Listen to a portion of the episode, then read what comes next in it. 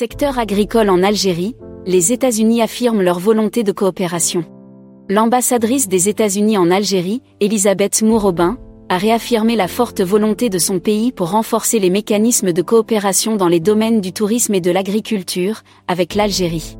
Tout en rappelant l'existence des liens profonds entre les deux pays, l'ambassadrice a déclaré notre priorité en Algérie est de développer les voies de coopération et d'échange dans les domaines du tourisme et de l'agriculture.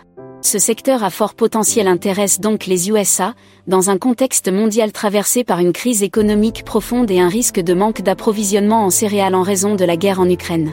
C'est dans ce sens que cette ambassadrice a appelé au renforcement de la coopération dans le domaine agricole et de la sécurité alimentaire.